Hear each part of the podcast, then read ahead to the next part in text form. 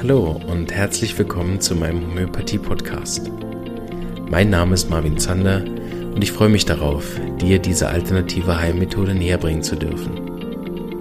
Ich werde dir die Hintergründe und Grundlagen leicht verständlich erklären, von meinen Erfahrungen und Erkenntnissen berichten und dir ermöglichen, alle Bereiche dieser ganzheitlich wirkenden Therapie kennenzulernen. Ich freue mich, dass du dabei bist und wünsche dir viele Erkenntnisse bei der heutigen Episode. Hallo und herzlich willkommen zu einem weiteren Interview in meinem Podcast. Wir haben ja die hundertste Folge inzwischen schon hinter uns gelassen und sind in eine, eine neue sozusagen Jahrhundert des Podcastes äh, eingestiegen. Und da freue ich mich sehr, äh, eine Dame begrüßen zu dürfen, die eigentlich schon in die erste Jahrhundert des Podcasts gehört hat, aber wir haben es irgendwie nicht geschafft. Äh, aber umso mehr freue ich mich, dass du jetzt hier bist. Hallo Marianne. Hallo Marvin, herzlichen Dank für die Einladung. Ich muss sagen, es ist mir ein Freudenfest. Sehr schön. Ja, wir haben ja schon einiges zusammen gemacht, die vielleicht die einen oder anderen kennen auch schon die, die Interviews, die wir zusammen gemacht haben. Ich glaube, an der Zahl sogar schon vier.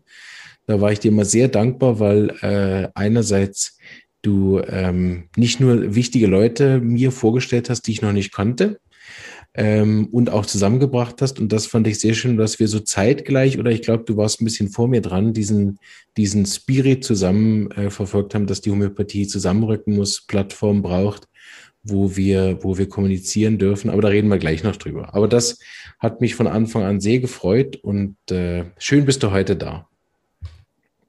Für Danke. die drei, vier Leute, die dich noch nicht kennen, äh, spreche ich wie immer gern ein bisschen erst über dich. Ich weiß schon, dass du ganz viele tolle Projekte hast, die wir ein bisschen besprechen werden.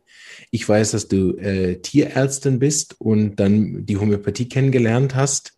Und da würde ich gern mit dir ein bisschen einsteigen, äh, dass wir dich noch ein bisschen kennenlernen. Genau. Wie war denn dein äh, du darfst gerne lang ausholen.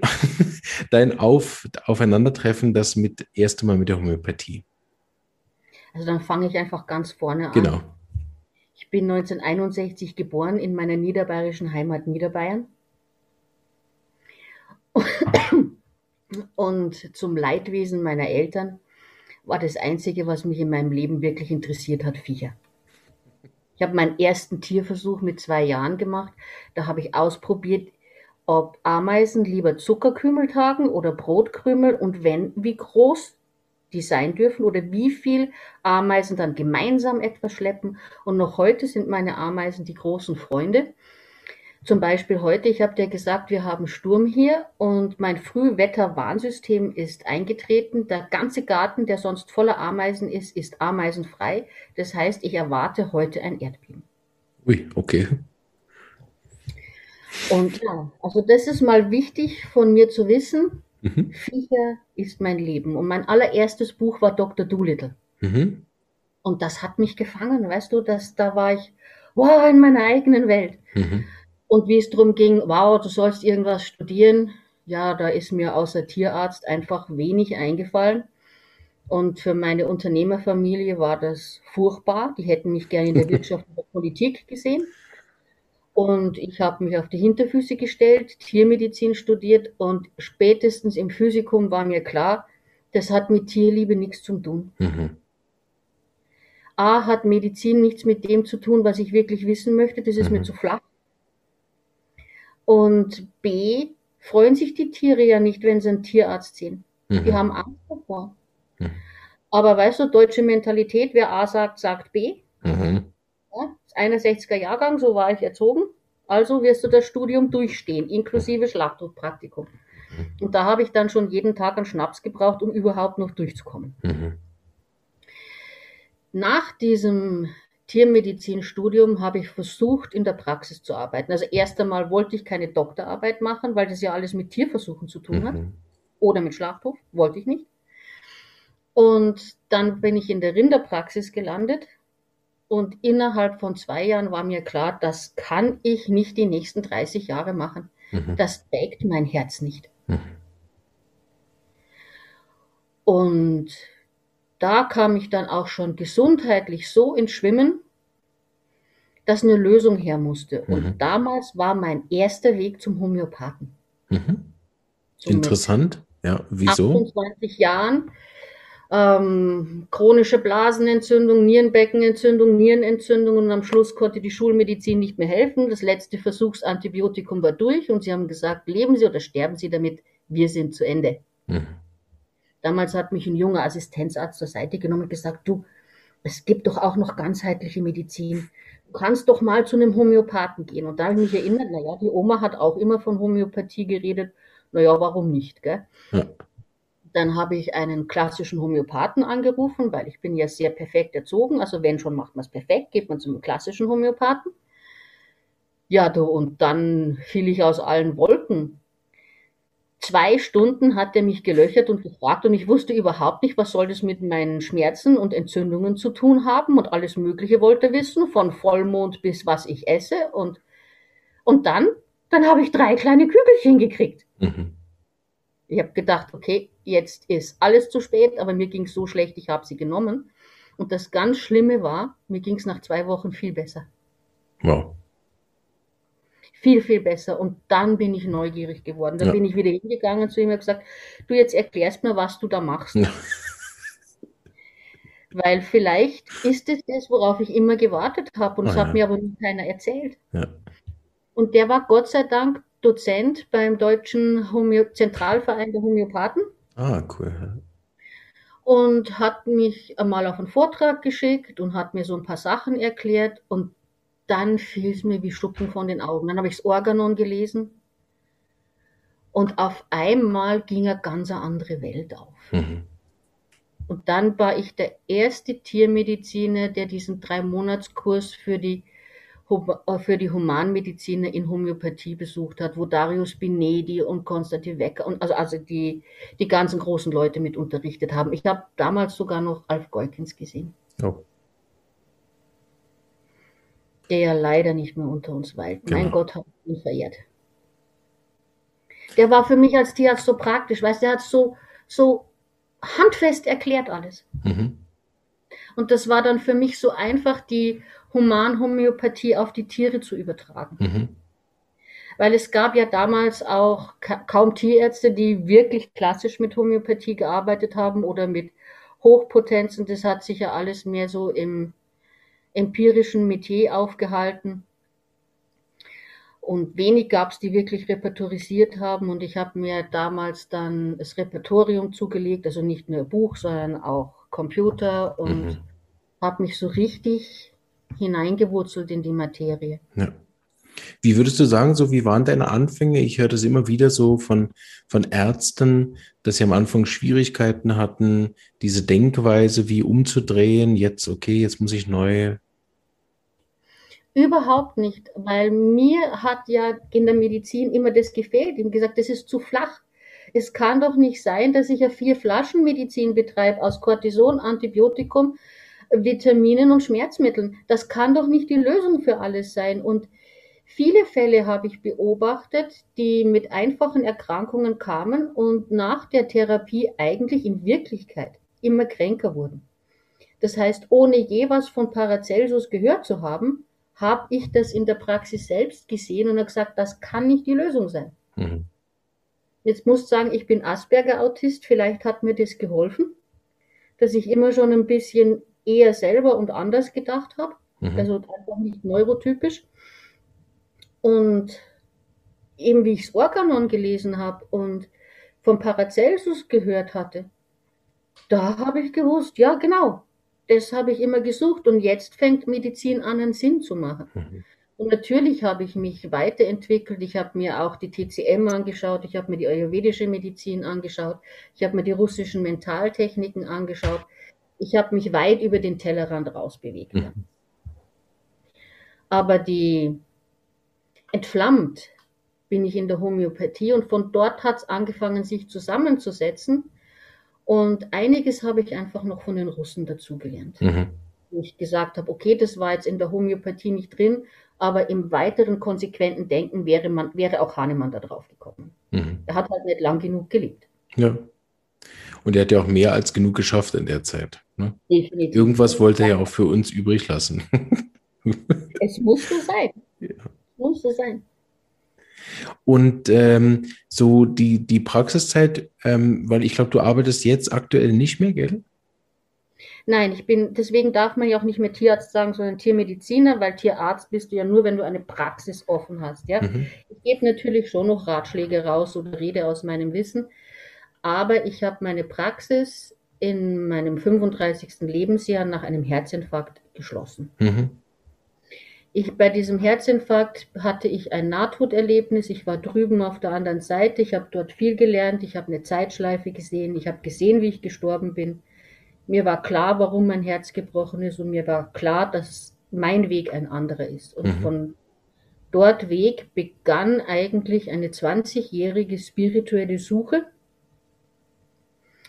bis ich so sattelfest war, dass ich gesagt habe, okay, jetzt kann ich das, was ich gelernt habe, auch wieder weitergeben. Und von dort weg habe ich dann meine, meine Coaching-Praxis eröffnet und meine Akademie für die mhm. Erleuchtung im vierten Weg. Das heißt, Homöopathie hast du aktiv dann betrieben bis zu der Praxisschließung? Habe ich genau praktisch kannst sagen, acht Jahre ganz aktiv betrieben mhm. und später noch teilweise, weil ich ja sowieso mein ganzes Leben lang jedem Mensch mhm. und jedem Viech weitergeholfen habe, mhm. das mir über den Weg gelaufen ist. Mhm. Und natürlich dann immer mit der besten Methode, die ich gerade kannte. Mhm. Und das war einfach fast immer Homöopathie. Ja. Griechenland wäre die Frage naheliegend, ob du auch irgendwie in Verbindung gestanden hast mal mit Vitulkas? Ähm, als ich damals als junge Homöopathin gelernt habe, habe ich natürlich auch Seminare bei Vitulkas besucht. Mhm. Ja. Aber jetzt, seit ich in Griechenland bin, war ich nicht auf, auf Alonisos. Okay. Mhm. Wie hat sich vier Jahre hier, ne? Mhm, ja. Genau. Ähm, wenn du, wenn wir so noch kurz in dieser Praxiszeit bleiben, ähm, was war so das, was du erinnerst, vielleicht auch noch als, als so Highlights aus der homöopathischen Praxis? Vielleicht ein Fall oder so, wo du sagst, der, der äh, war sehr, den will ich nie vergessen, so? Oh, da gibt es mehrere, aber vielleicht nehme ich dann doch den Boxer. Ein Hund mit akuter Pankreatitis. Mhm. Wir alle wissen, akute Pankreatitis ist ein lebensbedrohlicher Zustand. Da kannst nicht scherzen. Mhm. Da hast auch nicht wahnsinnig viel Zeit und der Patient krümmt sich vor Schmerzen, er erbricht Blut oder das Blut läuft ihm schon aus dem Darm. Und dieser Hund hat sich einfach immer wieder periodisch mit einer akuten Pankreatitis gequält, war beim Schulmediziner, war gut behandelt, also immer mit Infusionen und mit, äh, mit Enzymen und so weiter und so weiter. Aber es kam halt immer wieder. Und ich habe mir dann angeschaut, eine schöne klassische äh, Anamnese gemacht und es war einfach ein super, super klarer Phosphorfall. Und ich habe dann angefangen, ihn mit Q-Potenzen zu behandeln. Mhm. Und in den Phasen, wo er noch einmal eine akute Pankreatitis gekriegt hat, haben wir dann Hochpotenzen verwendet. Aber er kam innerhalb von eineinhalb Jahren in eine sehr, sehr gute flache Symptomatik hinein. Und dann war eigentlich nur noch die Futterumstellung gefragt und der Hund war gesund. Super. Also das war ein beeindruckender Fall, ja. weil der Hund ist gestorben. Ja. Sehr gut. Vielen Dank für das, dass wir da ein bisschen reinschauen dürfen. Mir ist gerade eine Frage gekommen, wo ich dich gern äh, mal ein bisschen unvorbereitet was fragen würde. Mal gucken, was dabei rauskommt. Wir, wir stürzen uns einfach hinein. Wenn du jetzt die Chance hättest äh, und, und die, die große Medizinwelt, vor allem voran die Skeptiker, würden dir einmal zuhören und du hättest sozusagen diese Plattform. Ähm, was wäre dein Ansatz? Wie würdest du ihnen äh, erklären, ähm, warum Homöopathie nicht etwas ist, was sie bekämpfen müssen, sondern warum es wichtig ist, dass sie da den Horizont erweitern und wie würdest du das anstellen? Weil wir erreichen sie ja offensichtlich nicht bisher. Hm. Und dann dachte ich, wir machen das kurz mal. Das sozusagen, Sie dürfen dir eine Viertelstunde nicht widersprechen, sozusagen. Welchen Ansatz als ehemalige Medizinerin, äh, die diesen Weg gemacht hat, ich meine, wir haben es ja schon hundertmal Ihnen erklärt, ne, über die einzelnen Fallbeispiele. Was ist der Punkt, den die verstehen müssen, dass sie neugierig werden und selber hingehen und sagen, okay, ich lese der Organon einfach mal, ich mache mal eine Arzneimittelprüfung äh, und überprüfe selber, ob ich dann die Symptome kriege, wenn ich das Mittel lang genug eingehe. Was müssen wir machen, dass sie die Erfahrung, Lust auf die Erfahrung kriegen? Ich würde Sie einladen zu einem Spiel. Und zwar würde ich, ja, ich mag gern Tafelrunden. Ja, ich würde gerne einfach zwölf Kollegen nehmen, sechs Homöopathen, sechs eingefleischte Schulmediziner. Und dann würde ich sagen, bringt bitte alle mal eure ungelösten Fälle mit. Die, wo ihr nicht weiterkommt. Und dann würde ich gemeinsam spielen, Brainstorming, Gedankenspiele. Ich würde es so angehen, ich würde es so angehen. Aus meiner homöopathischen Sicht fällt mir das dazu ein. Aber auch gleichzeitig meinen Fall rüberreichen und sagen, hey, was fällt dir zu meinem Fall ein, den ich nicht lösen kann? Und ich glaube, in so einem spielerischen Ansatz, wenn wir tatsächlich ein Miteinander bekommen, anstatt ein Gegeneinander, daraus könnten wir etwas stricken, wo wir uns wieder zuhören. Finde ich genial. Also ich würde nicht mit Besserwisserei vorangehen, auch nicht mit Recht haben, auch nicht mit dem besseren System, sondern ich würde mit den Luschen auftauchen. Mit meinem Loser Case. Mhm. Und würde hingehen und sagen, hey, jeder von uns hat solche. Mhm. Ich würde mich verwundbar zeigen. Mhm. Sehr interessanter und, Ansatz, ja. Und aus dieser Verwundbarkeit heraus ein, ein Diskussionspool schaffen, wo jeder sein Bestes reingeben kann. Mhm. Und wenn jeder einfach sein Bestes reingibt, dann erzeugen wir Offenheit. Und Veränderung ist immer ein Gewaltakt, der ist nur in Offenheit möglich. Mhm. Finde ich super. Weil ich denke auch, mein, meine große Liebe zur Homöopathie ist über die Lust, über die Begeisterung, über die Neugier gekommen. Ne? Es ist ja niemand hingestanden, hat mir einen Schlauberger Vortrag gehalten. Da hast du völlig recht. Das ist ja nie passiert. Ne? Ist ja auch eher abschreckend, sondern es hat einfach Spaß gemacht, meiner Homöopathin beim Arbeiten zuzuschauen. Das ist ja das, was der Josef immer sagt. Setzt euch bei mir in die Praxis, dann seht ihr es, oder? Mhm. Ähm, ich denke, das ist auch ein sehr, sehr guter Weg dass man es einfach sieht und erlebt, ne? dass man auch nicht warten muss, bis man selber so krank ist, dass man nirgendwo anders mehr hingehen kann, wie bei dir, oder? Ja. Und das wäre sicherlich gut, weil, weil da auch natürlich über dieses Spielerische, wenn ich das so weiterdenke oder das aufnehme, was du gesagt hast, wie man kriegt natürlich auch ein Gefühl für den anderen, wie der denkt. Genau. Oder du stellst vielleicht zum ersten Mal eine Frage, wie kommst du jetzt da drauf mhm. und wie ist dein Gedankengang? genau. Lass mich deinen Gedankengang nachvollziehen. Und damit hast du eigentlich gewonnen, wenn ein Schulmediziner diese Frage stellt. Ja. Aber das macht er nur als dein Freund und mhm. nicht als dein Wettbewerber. Ja.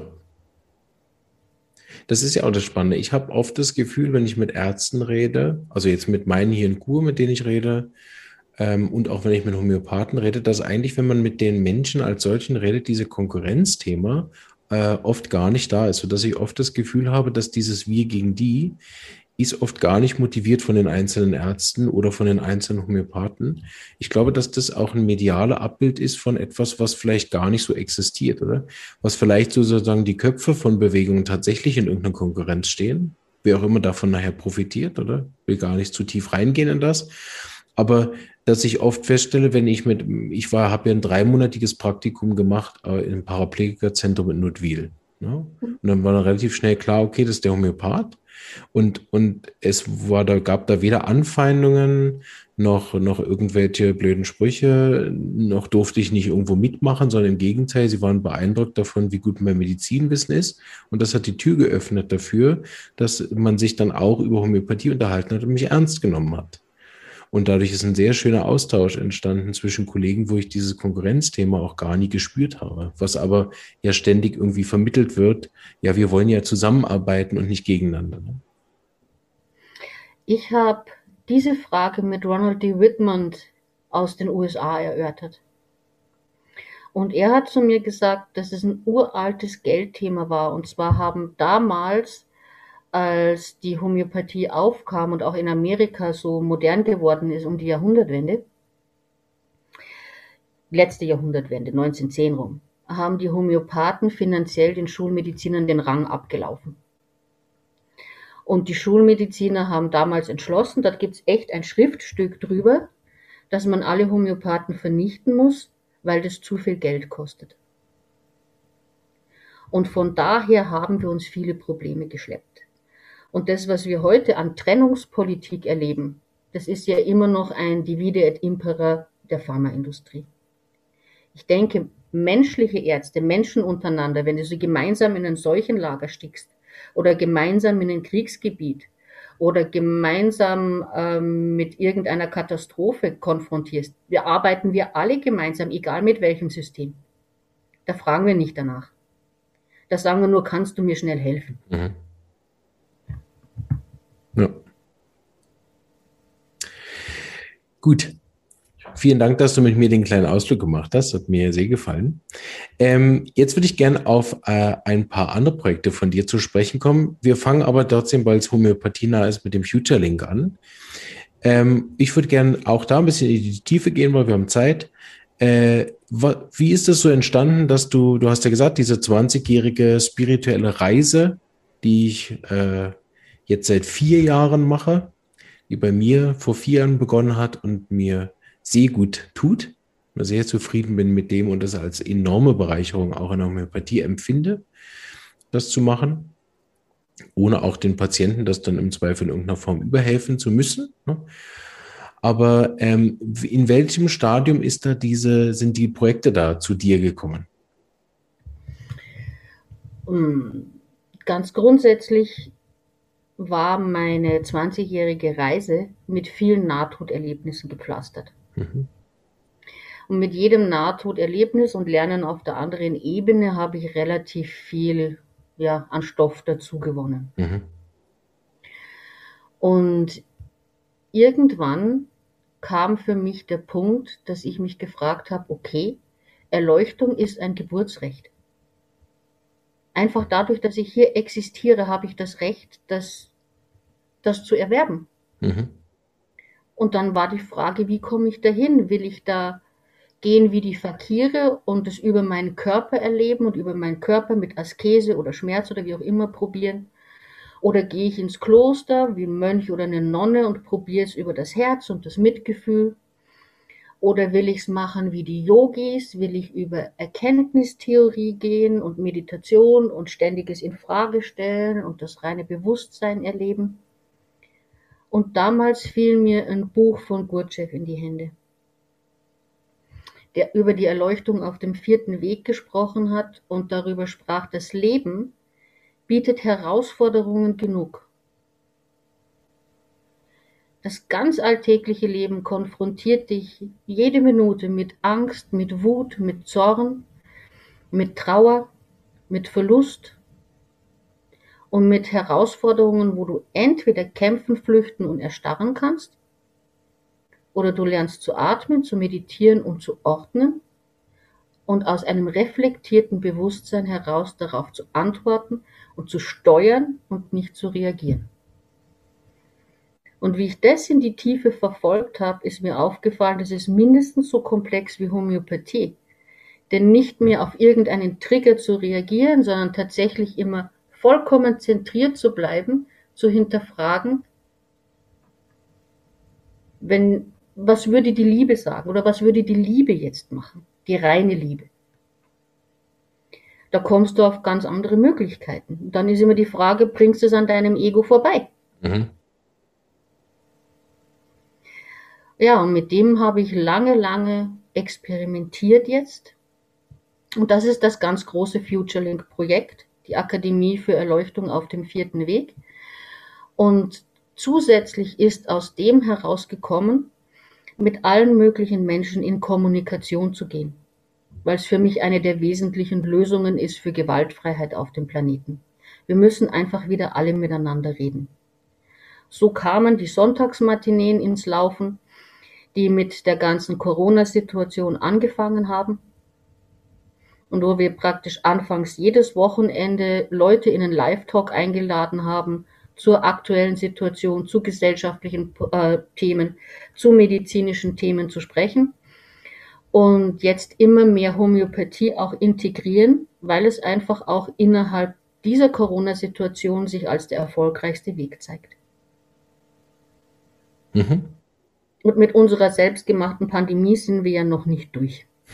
und den weiteren dazu erfundenen Problemen. Da werden wir uns durch die nächsten Jahre immer noch weiter jeden Sonntag unterhalten können. Ja, das sind ja relativ viele gemacht, die so Corona-Quarantäne-Shows oder da sind ja einige auf, auch auf die Idee sozusagen mit aufgesprungen. Und das fand ich sehr gut, oder? Dass, dass äh, äh, unabhängig davon, wie man jetzt die Maßnahmen finden kann und, und, und wie äh, man das jetzt dann äh, sagen will, ja oder nein, ne? ähm, die, diese, die, aus den Maßnahmen was daraus zu machen, ist ja im Prinzip auch ein bisschen das, was du vorher gesagt hast. Ne? Wie reagiere ich jetzt auf den Trigger? Ne? Was kann ich damit machen? Oder soll ich jetzt irgendwo kämpfen gehen? Äh, soll ich mich wieder entzweien? Ne? Äh, Versuche ich die Leute zu provozieren, wie das zum Beispiel mit alles dicht machen ne? ein Versuch war. Und, und wenn man das natürlich alles gar nicht bewertet, dann sind das nachher, wie du schön sagst, einfach homöopathische, individuelle, einzigartige Ansätze, ne? die alle ihre Art von Prächtigkeit auf dem Planeten haben. Ähm, aber sozusagen Leute an einen Tisch zu bringen, Leute in, zusammenzubringen oder und, und äh, mit, mit möglichst wenig Vorwürfen oder am besten gar keinen, ne, ne, diese Offenheit zu machen, wie wir das ja eben schon, merke ich, gerade in dem Spiel vorgeschlagen haben oder dass man nicht gegeneinander ist, sondern zusammen. Und das äh, hat mir immer auch gefallen, wenn ich die Martinez geschaut habe. Habe nicht alle geschaut, aber einige war ich immer mal wieder dabei. Ähm, äh, was ich immer sehr schön fand, war, dass es immer die Richtung konstruktiv ging. Ist mir ganz wichtig. Über was sollen wir reden, wenn wir uns nicht lösungsorientiert verhalten wollen? Mhm. Und Diversität, Kontroversität muss sein.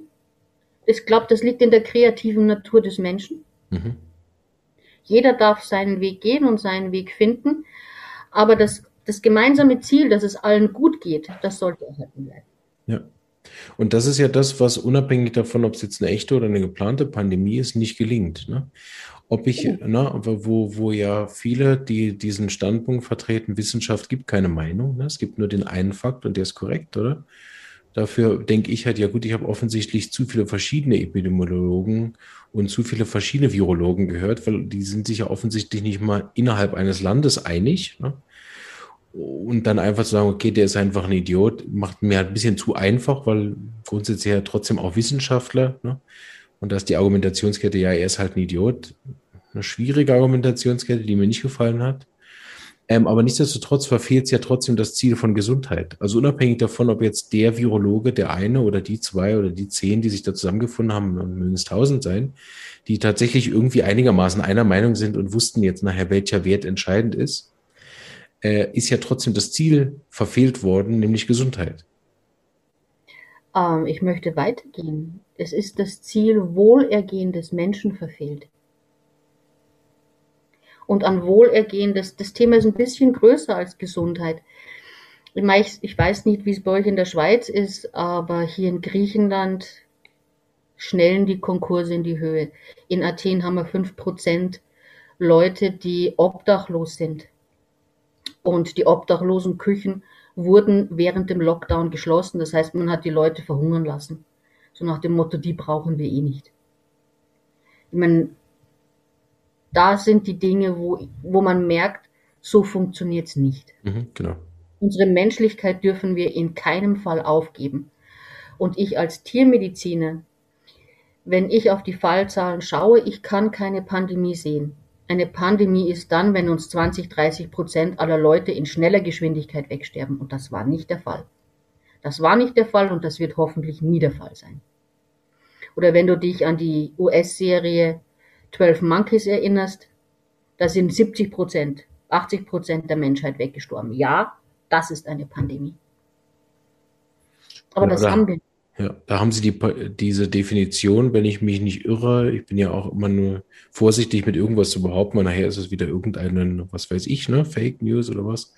Aber Sie haben ja, glaube ich, die, die Zahlen, auch was nachher eine Pandemie ist, auch nochmal angepasst innerhalb dessen oder wo ja auch dann, das ist ja wie, wenn man, was wir in der Schule noch gelernt haben, ne, Blutdruck, äh, Diabetes, diese ganzen Grenzwerte oder das sind ja im Prinzip auch äh, wenn man da immer von Fakten redet, oder? Das sind ja normalisiert da irgendwelche Standardwerte, die dann ja von Labor zu Labor teilweise, ne? also ich kriege ja so viele Laborberichte mit, mit Normwerten hier in der, in der Praxis, oder? Und die Schweiz ist ja nicht irgendwo, keine Ahnung, ne? ein sechste Weltland oder so, wo man sagt, ja gut, dann macht da die das Labor, was es will, oder? Sondern ich kriege hier Laborberichte, wo innerhalb der Schweiz, innerhalb einer Stadt mit, ich weiß nicht, wie viele Labore wir haben, drei, vier, lass es fünf sein, oder? Vielleicht auch zehn, aber ich kriege dauernd irgendwelche Werte, wo nicht mal die Normwerte übereinstimmen. Und wenn wir uns in Kur nicht mal auf einen Normwert einigen können für einen äh, Eisenmangel, dann, dann wundert es mich auch nicht, dass wir uns weltweit nicht einigen können auf einen, was ist jetzt eine Pandemie, ab wann rufen wir die denn jetzt aus? Und nicht, dass man innerhalb der Pandemie, äh, obwohl es ja schon mal eine gab, vor 100 Jahren, ne, dass man dann erst so, ja, nehmen wir jetzt, den, nehmen jetzt den Wert, nehmen wir jetzt den Inzidenzwert, wie berechnet man den überhaupt, oder? Dass ich das Gefühl habe, die, die üben während der Pandemie, wie das geht ähm, schon allein die Tatsache, dass wir Zeit hatten für so einen Mindfuck, Zeit, dass es keine Pandemie war. Wäre es eine echte Pandemie gewesen, hätten wir handeln müssen. Ja. Und zwar sehr schnell, sehr beherzt handeln. Schon das ist der beste Indikator dafür. Ja. Und ich kann dir noch aus meinem, ja, ich bin einfach ein paar Semester älter, ich kann dir sagen, dass die Grenzwerte über die letzten 40 Jahre immer wieder angepasst wurden. Das, was 1960 ein, ein, eine viel zu hohe Harnsäure gewesen wäre im Blut, ist heute ein Normwert. Genau, so meine ich. Ne? Hm? Äh, genau, ja, also das finde ich einen wichtigen Punkt, ne, wenn, wenn wir von Gesundheit sprechen und den Einzelnen meinen, wenn wir dann natürlich äh, mit berücksichtigen, wie viel das gesellschaftliche äh, Intaktsein von zum Beispiel der Wirtschaft nachher auf die Einzelnen für gesundheitliche Einwirkungen haben oder wenn das stimmt, ne, dass die, dass die äh, psychischen Erkrankungen bei Kindern enorm hochgeschnellt sind, sei das jetzt durch die, die physische Gewalt, die am Anfang enorm zugenommen hat, was ich aus Berlin gehört habe und dann sicher, wo das auch ist, oder ob das durch die Trennung von den, von den Kollegen aus der Schule ist, in, einer, in so einer wichtigen Zeit im Leben, ne? oder ob das bei den Jugendlichen ist, dass die ein Jahr ihres Lebens nicht in Ausgang, also in Party machen können, was ja, weiß ich noch, in meinem Leben ein zentraler Aspekt war, oder? Wurde und ein ganzes Jahr lang, also äh, dass, dass man da sozusagen eine ganz andere Definition nachher wieder verfolgt von Gesundheit, die ja ganz weit entfernt ist von Ganzheitlichkeit. Das war ja deutlich zu sehen, wenn man sich nur an Fakten hält, ne, was dann hinten bei rauskommt. Also ich weiß von österreichischen Kollegen, die in der Psychotherapie sind, die haben keine Plätze mehr. Mhm. Sind vollkommen überlastet. Also wir Gut. haben Probleme geschaffen, mit, an denen wir die nächsten 20 Jahre mhm. heftig werden. Ja, genau, das ist ja der andere Punkt. Ne? Wir wissen ja noch gar nicht, was alles noch kommt. Und wir, ich, bete zwar nicht direkt so, aber äh, trotzdem in dem Wortlaut bete, dass wir auch keine größeren Probleme jetzt durch die Impfungen bekommen oder die Langzeitfolgen von all diesen Sachen, die jetzt dann ja als Folge als Folge kommen. Äh, genau, sondern dass wir da mit einem möglichst blauen Augen. Also ich habe jetzt in der Praxis bedauerlicherweise die ersten äh, Reaktionen auf die Impfung, die äh, ja, gar nicht zu sehr ins Detail gehen, aber die, die nicht nur kleine Reaktionen sind, sondern wo alte chronische Krankheiten, die eigentlich schon weg waren, wieder aufgetreten sind und so weiter. So hoffe, dass das nicht zunimmt und dass das einzelne Fälle bleiben, aber das sind ja weitere Folgen, eine gesundheitliche Folgen mit Long-Covid, äh, oder dann eventuell eine Impfproblematik, wo es ja einfach eine gewisse Prozentzahl geben wird. Ne? Und selbst wenn das auch nur 0,1 sind, dann sind das auch genug. Ne? Laut haben wir ja gesehen an der Pandemie, dass das ja eine wichtige Zahl ist. genau. Ähm, ja. Und dann also, kommen die wirtschaftlichen Folgen dazu. Ne? Genau. Ich denke, wir unterhalten uns über dieses Thema in ungefähr zwei Jahren nochmal. Mhm. Und meine persönliche Vermutung aus meiner medizinischen Erfahrung ist, dass wir dann mehr Insulte haben werden durch die Impfung, als wir sie durch die Infektion hatten. Ja, hoffentlich nicht. Aber gut. Meine Prognose. Genau. Meine vielleicht wechseln wir etwas positiv das Thema jetzt ein bisschen. Aber das ist schön, es fließt und dann fließt es uns halt auch in diese Sachen.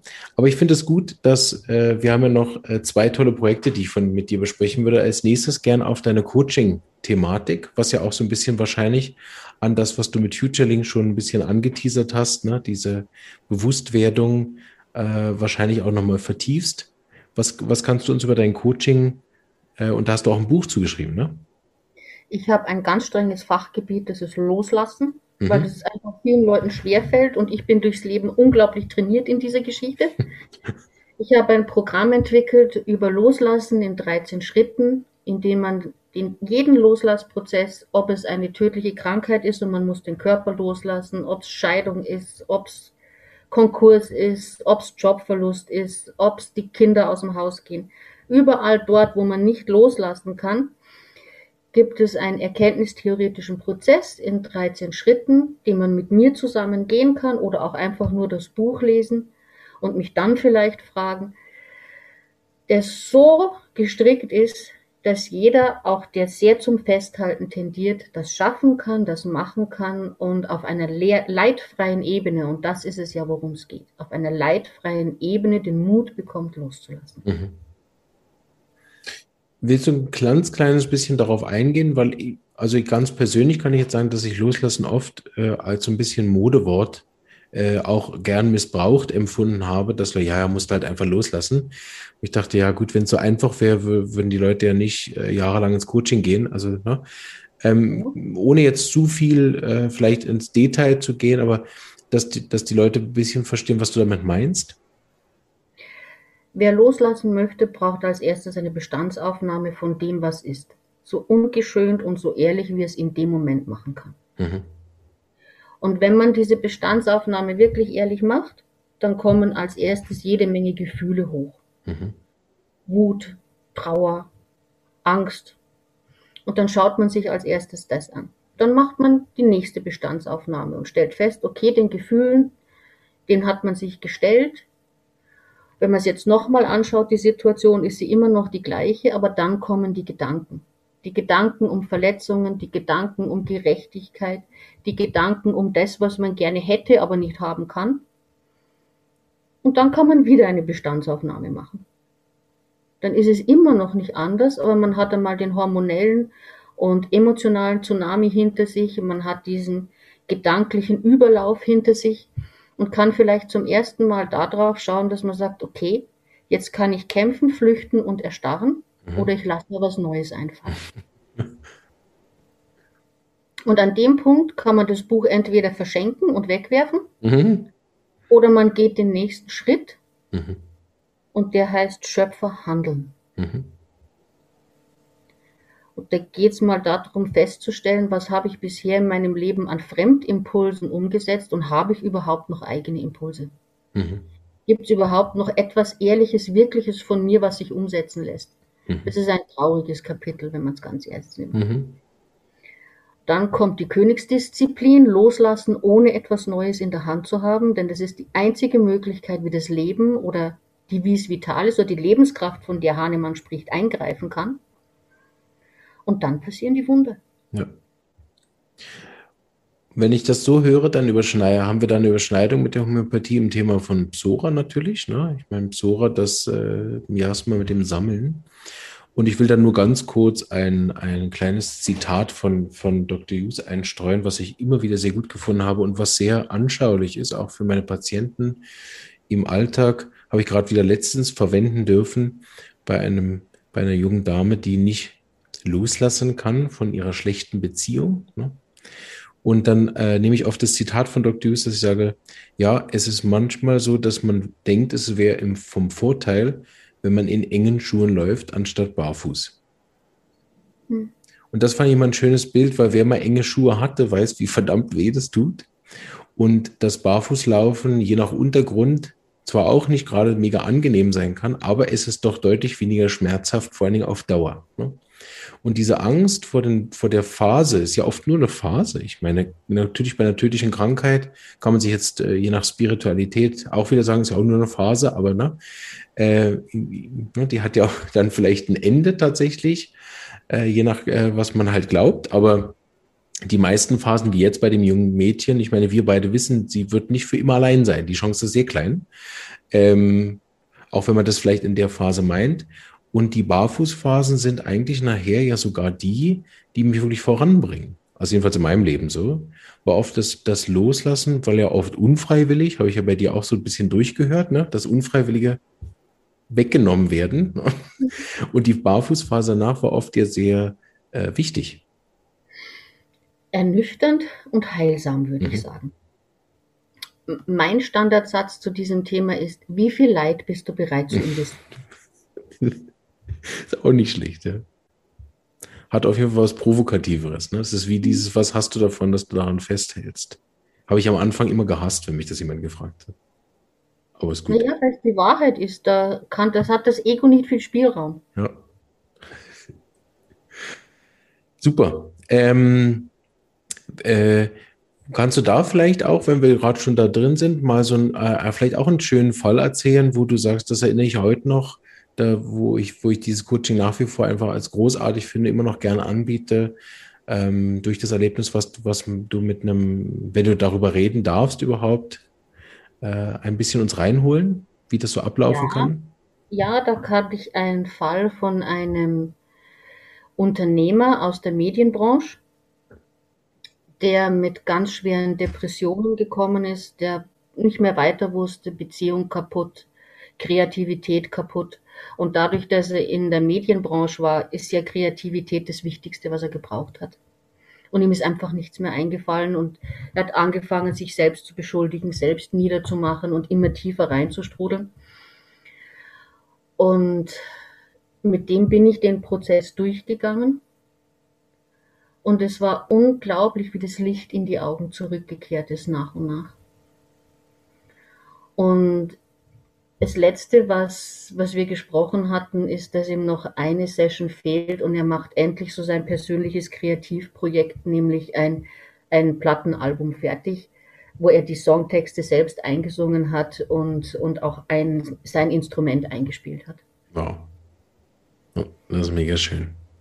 Das, wenn, wenn du das, das Leben so in die Augen zurückkommen mhm. siehst, das ist ein Geschenk, das einem ein Klient macht. Das ist nicht mit Worten zu beschreiben. Nee. Ja. Wenn man so merkt, wie das Leben kommt wieder. Mhm, ja. Die, die, die Demut, die man empfindet, wenn man beiwohnen darf, wenn jemand wieder zurück ins Leben kommt, ne? das ist wirklich enorm. Vor allen Dingen glaube ich, wenn man äh, wirklich auch aus der Homöopathie kommt und diese, diese, ja, vielleicht nennen wir es mal Philosophie auch verinnerlicht hat, dass ich nicht heile. Ne?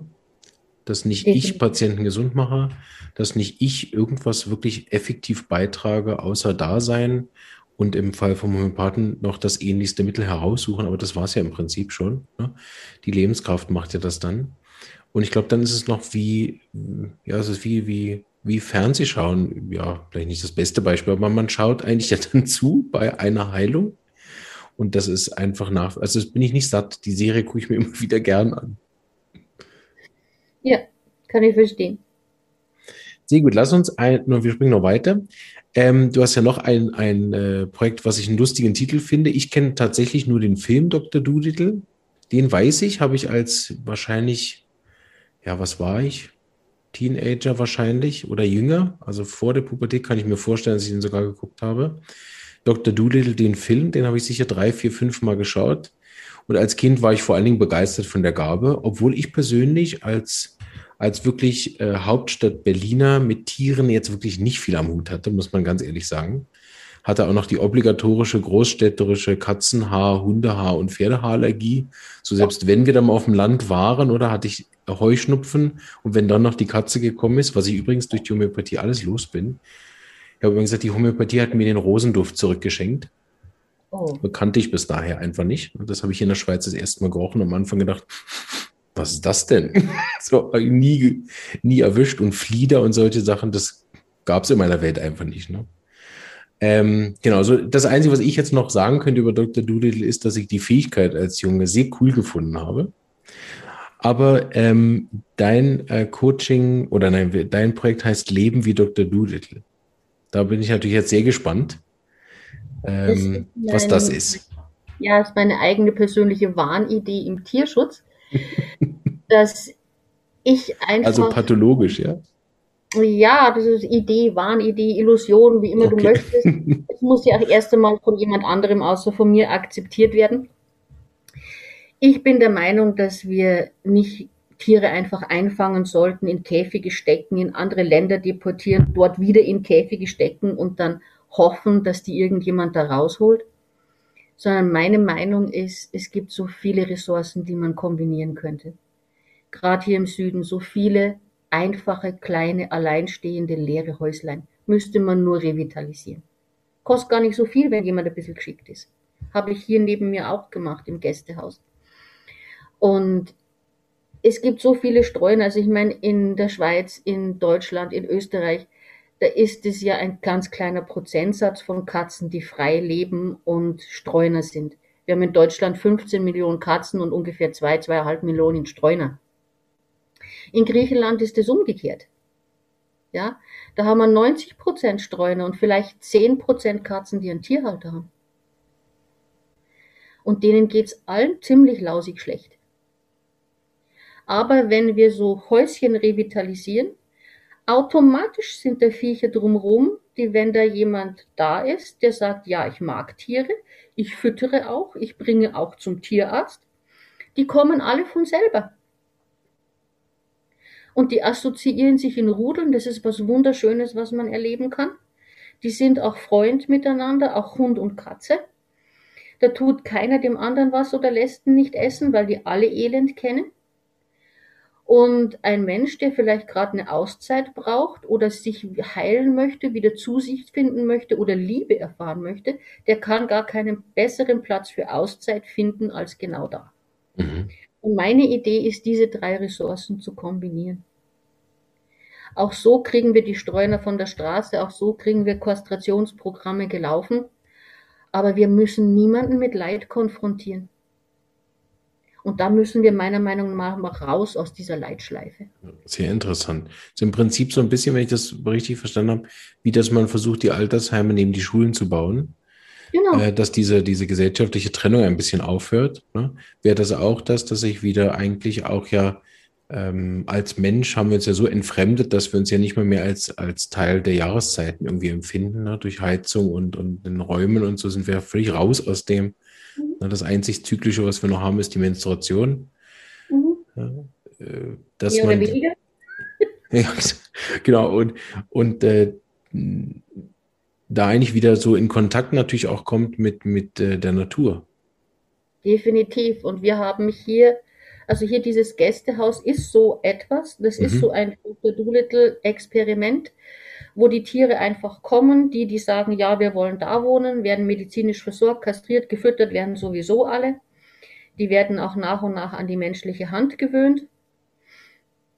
Und wir haben eine sehr organische Rudelbildung. Mhm.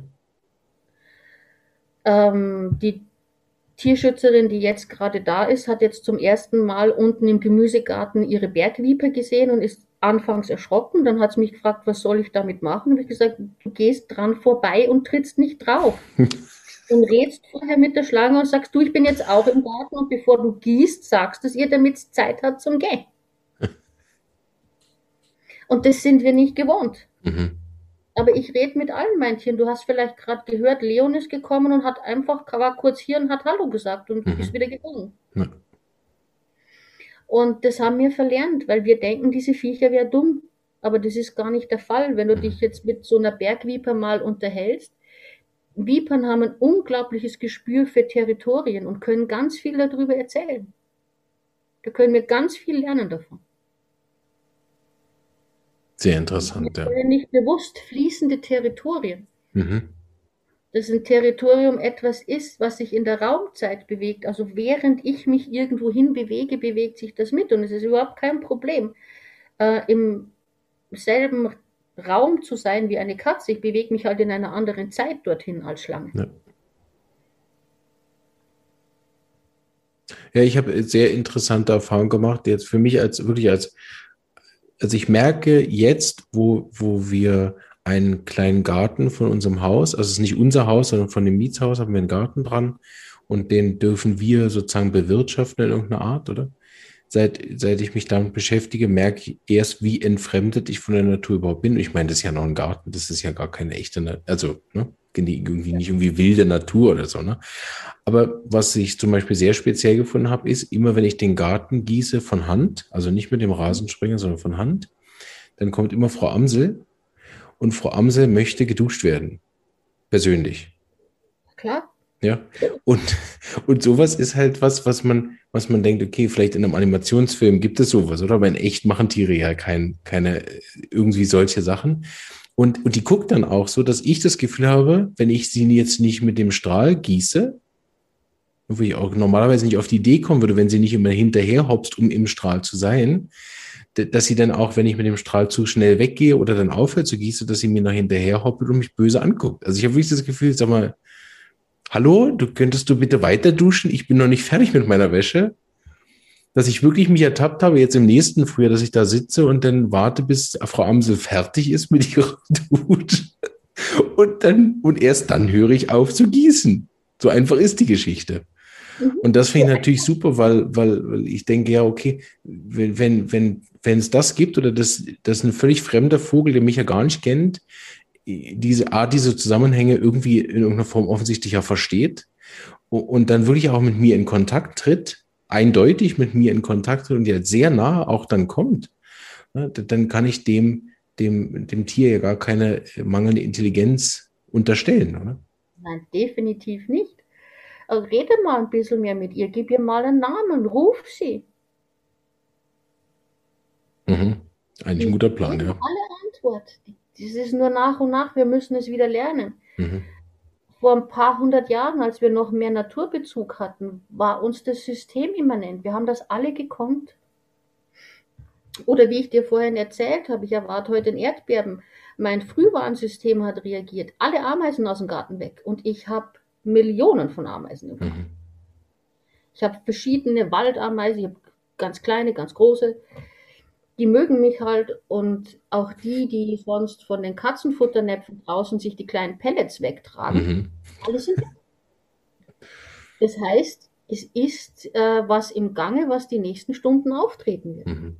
Und so wie sich's anfühlt, mit dem Wind und allem zusammen, wird es ein Erdbeben sein. Mega interessant, ja. Ist doch schade, wenn man das nicht nutzt. Ja, sehr schade, ja.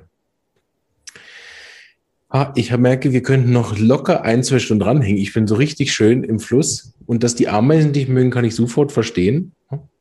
Geht mir nicht anders. Trotzdem äh, nähern wir uns langsam dem Ende und damit dem letzten äh, Thema für heute ist nämlich, dass wir nochmal Bezug gerne nehmen möchten auf, auf auch weitere Projekte natürlich, so ein bisschen nach, nach vorne schauen. Das bringt The Future ja schon mit sich. Ähm, und zwar hast du ja was Tolles ins Leben gerufen, an dem ich auch teilhaben durfte bisher und mich sehr freue und gerne mitmache. Äh, aber das darfst du gern vorstellen. Ja, das sind Sonntag Live-Talks und ich möchte jetzt unbedingt einmal im Quartal sowohl einen englischen wie einen deutschsprachigen machen. Das sind Erfolgsstories der Homöopathie, mhm. wo wir uns einfach als eine Gruppe Homöopathen zusammensetzen und live auf äh, verschiedene Medien streamen und uns unsere Fälle erzählen und auch Fragen aus dem Publikum beantworten, einfach einmal 90 Minuten greifbar sind als Therapeuten und uns nette Sachen raussuchen, so wie Schmerzsyndrome oder psychische Probleme oder Herz-Kreislauf-Probleme und dann einfach einmal so vom Leder reden. Und ich habe hab wunderbare Kommentare gekriegt zu unserem letzten Live-Talk, wo mhm. wir über Schmerzsyndrome gesprochen haben.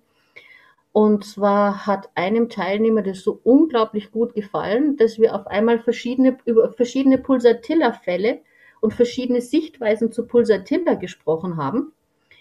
Und dem sind in dem Moment die inneren Kronleuchter aufgegangen und er hat ein völlig anderes Verständnis für Pulsatilla entwickelt. Mhm. Super. Und, und das können wir eigentlich nur wieder damit erzeugen, dass wir ohne voreingenommen zu sein miteinander reden und uns verschiedene Gedankenansätze und verschiedene Wahrnehmungen anschauen. Weil es ist ganz klar, wenn ich über Pulsatilla rede, dann, oder, oder Patienten habe, ich sehe was anderes als Kaira sieht oder du siehst oder der Josef Karl sieht, weil wir verschiedene Zugänge haben, weil wir, und jeder für sich seine eigene Wahrnehmung hat, seinen eigenen Kontext und damit auch seine eigene individuelle Wahrheit. Wenn ich jetzt zum Beispiel noch mehr über Pulsatilla geredet hätte, wird das, was ich gesagt hätte, die fressen alles. Mhm. Es sind Hunde, die Radieschen genauso fressen wie rote Beete und Himbeeren. ja, aber das, das Symptom findest du im Repertorium nicht. Ja. Das bringt einfach die Praxiserfahrung mhm. mit sich, wenn oft genug hörst. Ja. Oder was mir im Gespräch mit, mit Peter Tominello aufgefallen ist, wo er gesagt hat, du, eins der ersten äh, Konium-Symptome ist, dass die Leute anfangen, schwarz anzuziehen und schwarz als Lieblingsfarbe deklarieren. Da hatte ich vorher nicht drauf geachtet, aber dann bin ich ein paar Fälle durchgegangen und habe gesagt, ja, das stimmt. Ja, da hat er mich auf was hingewiesen, wo ich selber überhaupt nicht hingeguckt habe. Ja. Und, und äh, ja. wenn wir das erleben dürfen. Ne? Ja, absolut, ja. So mit diesen äh, Erfolgsstories der Homöopathie, gell, so heißt die Reihe sozusagen, das ist ja. immer einmal im Monat sonntags ich glaube von 10 bis irgendwann, ne? Eineinhalb Stunden oder so? Also ich mache äh, 14-tägig Live-Talks. Mhm. Einen englischen, einen deutschen. Manchmal ist es zeitlich ein bisschen anders gemischt. Und die Erfolgsstories werden wir ungefähr alle sechs Wochen machen. Ah, okay, Mindestens okay. aber einmal im Quartal, einmal in Englisch, einmal in Deutsch, dass wir auch andere Themenbereiche mhm. noch leiten können, solange wir eben unsere Pandemie-Thematik haben mhm. und Menschen auch auf der psychischen Ebene da relativ stark darunter leiden. Ja, und wenn hier ein Kollege das zufällig hört, der teilnehmen möchte an solchen Live-Talks als Speaker, bitte bei mir melden. Ja. Wir sind allen Leuten gegenüber offen und man braucht nicht berühmt sein. Man, die Fähigkeit, die ich suche, ist, dass man offen miteinander reden mag. Mhm. Ja, das kann ich nur bestätigen. Also es geht da ja nicht um was anderes als das, was du gesagt hast. Ne? Und Erfolgsstories aus der Praxis kann ja jeder jeder, also jeder, der irgendwo seine fünf Jahre Praxis hat, der kann da mitreden. Genau. Genau, das, das ist genau mein Geist, der auch für den Podcast. Ich habe auch das Gefühl, wenn ich so ein bisschen rumfrage, ja, ich habe nichts zu sagen, ja, ich bin ja nicht berühmt da. Ne? Da sage ich auch mal wieder, im Podcast brauchen wir ja nicht nur Berühmtheiten, weil das sind die, die sowieso überall zu sehen sind. Ne?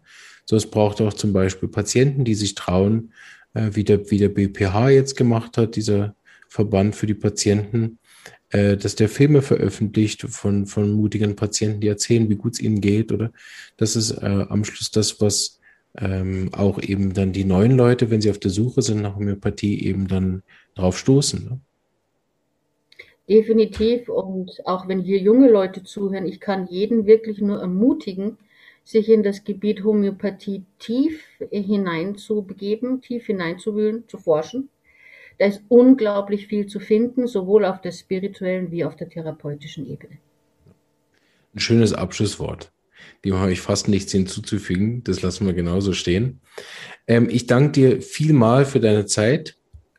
Und auch wenn ich dein äh, Ameisen vollstes Vertrauen entgegenbringe, hoffe ich trotzdem, dass du kein Erdbeben erlebst oder zumindest keins was Schlimmes, nur ein leichtes, dass es dich morgen noch gibt. Ähm, nein. Und äh, genau, danke dir für deine Zeit, auch für dein Engagement, nicht nur für die Homöopathie, sondern genau für, für diese Zusammenarbeit, äh, nicht nur aus verschiedenen Bereichen der, der sage ich mal, ganzheitlichen Medizin, nennen wir es mal so heute, sondern auch für dein Engagement natürlich für die Homöopathie sehr, sehr wertvoll. Zieh vor jedem den Hut, der, der das macht und die Zeit, seine Lebenszeit für das Thema hergibt, finde ich sehr wichtig und wünsche dir noch einen ganz schönen Abend. Danke ich dir auch, Marvin, und weiterhin viel, viel Erfolg für deinen. Danke. Mach's gut. Tschüss. Baba.